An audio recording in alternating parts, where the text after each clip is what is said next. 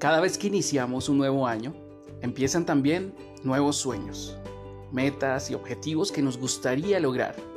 Pero seamos honestos, nuestra lista tiene siempre metas que no logramos y que se repiten año tras año, pensando una y otra vez en que este año sí lo lograremos. El objetivo de esta serie es darte herramientas bíblicas de apoyo para mejorar tu vida a través de la construcción de nuevos hábitos de manera natural y sin tantos traumas. El primer capítulo de esta serie le llamamos Cambia de adentro hacia afuera. Pues, ¿quién puede conocer los pensamientos del Señor? ¿Quién sabe lo suficiente para enseñarle a Él? Pero nosotros entendemos estas cosas porque tenemos la mente de Cristo. Primera los Corintios capítulo 2, versículo 16. Nueva traducción viviente. ¿Qué pasaría si intentáramos cambiar nuestra identidad? ¿Qué resultados podríamos obtener si nuestros cambios fueran de adentro hacia afuera?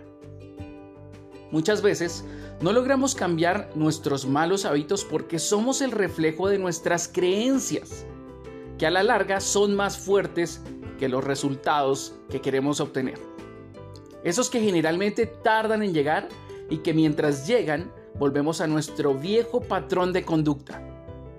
En otras palabras, mientras estamos en la sala de espera de nuestros resultados, aquellos que esperamos alcanzar, Llega nuestra vieja identidad a gritarnos con fuerza que nosotros no nacimos para lo que sea que estemos intentando en este momento. Que no nacimos para hacer ejercicio. Que no nacimos para comer saludable. Que no nacimos para tomar riesgos. Que no nacimos para invertir. Que no nacimos para emprender un nuevo negocio. O no nacimos para tener una vida más cercana a Dios. Es por eso que no pasa mucho tiempo para que dejes el gimnasio, para que comiences otra vez a llenar tu alacena con comida chatarra, o para que regreses a ese trabajo que detestas, pero que te hace sentir seguro. Esto es porque lo que haces refleja lo que en realidad crees que eres. Nunca podría dejar de comer pan, es un ejemplo. Soy muy malo para los deportes. No soy bueno para las matemáticas. Hablar en público me da pánico, eso no es lo mío. Nunca podré dejar de ver pornografía. Me aburro cuando oro. No entiendo la Biblia. No me gusta convivir con otros, por eso no me congrego. Soy un accidente definitivamente.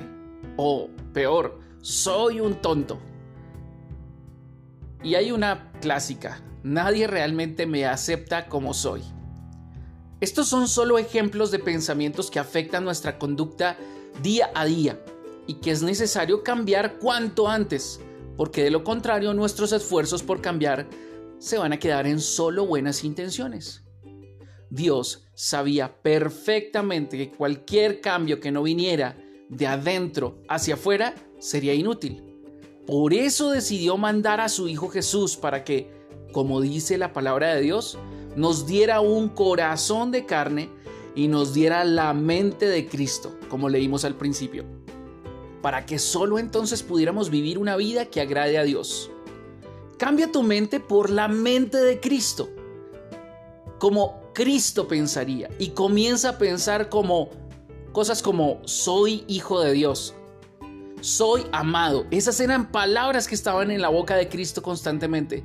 Soy pueblo escogido. Soy real sacerdocio. Soy más que vencedor. Tengo propósito.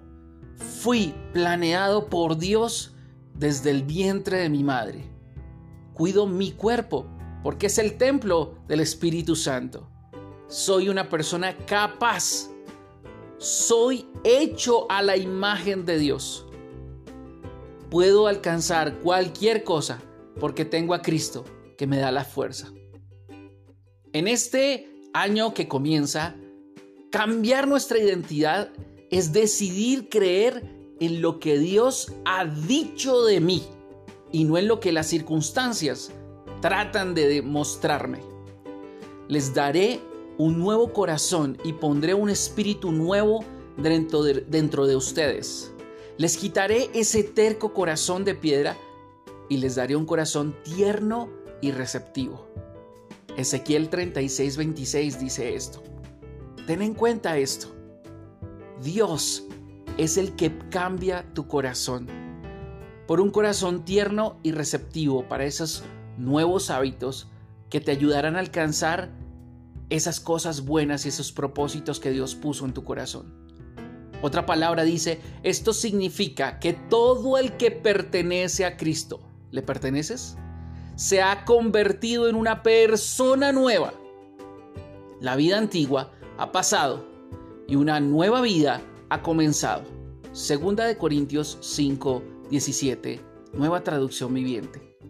No está hablando de una mejor versión de ti. Estamos hablando de que eres una nueva persona. Gracias por escucharme y nos oímos en el próximo podcast acerca de Año Nuevo, hábitos nuevos. Bendiciones para ti, te saluda el pastor René González de Ciudadanos del Reino en la ciudad de Bogotá. Chao, chao.